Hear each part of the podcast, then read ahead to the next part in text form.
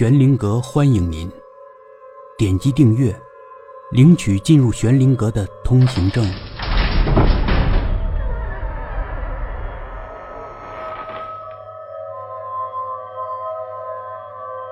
第八集，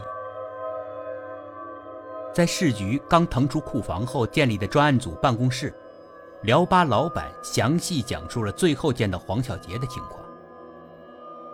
当时。他和一个男的在一起，那男的大概二十来岁吧，穿的好像是件白衬衫，灰蓝色长裤，看上去挺土的。长得嘛，呃，长得挺帅，大眼睛，白牙齿，红嘴唇，就是皮肤有点白，好像没有血色似的。他的牙齿很特别吗？负责做笔录的李敏禁不住问了一句。因为通常案件中很少有人对别人的牙齿这么注意。啊，不是不是不是，辽巴老板连连摆手，他的牙齿啊没什么特别的地方，只是比较明显，尤其是在笑的时候，让我一眼就注意到了。呃哦，对了，那个男的手上有块瓶盖大小的褐斑，这是一个很重要的线索，专案组的刑侦队员们立刻警觉起来。有人从法医那里拿来各式各样的人体斑痕照片，让辽巴老板辨认。辽巴老板看了半天，才指着一张照片说：“啊，对了，就是这样子的。”翻过照片背面，写着两个字：“尸斑。”在座的每个人心里都不禁泛起了一股寒意。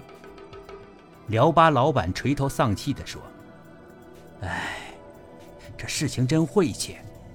这女孩出事那天，我收到的钱里就有一张是冥币，难道是活见鬼了？究竟有没有鬼，谁都不清楚。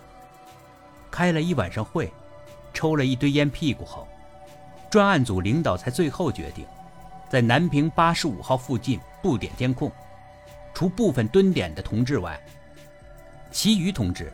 继续追查手背上有褐斑的嫌犯线索。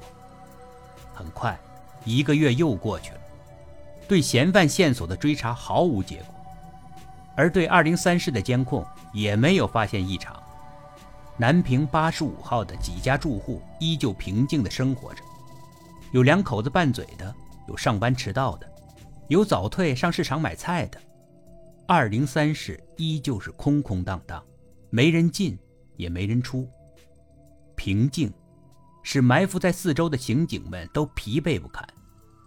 但是，九月十三日午夜，怪事还是发生了。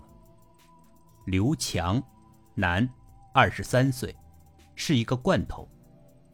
他的作案手法很简单，就是把事先印好的虚假广告挨户塞到门缝里，第二天再来检查。凭借广告在与否来判断该住户的生活规律。如果有的住户广告几天都没动过，那么他就可以大大方方的开门入室了。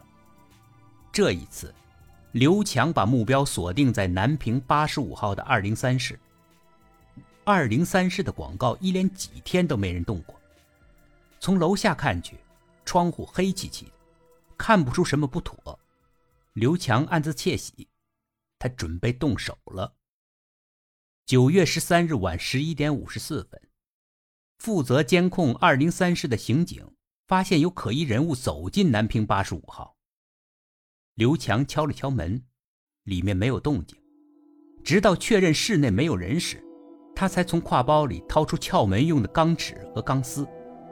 几乎在同一时间，埋伏在附近的刑警们。已开始向南平八十五号楼下悄悄集结，埋伏了一个多月，今天终于有人要进二零三室，大家的心情都很兴奋。